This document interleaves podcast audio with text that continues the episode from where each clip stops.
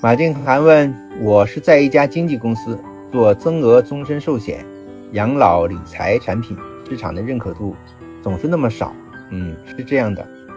增额终身寿险和养老理财产品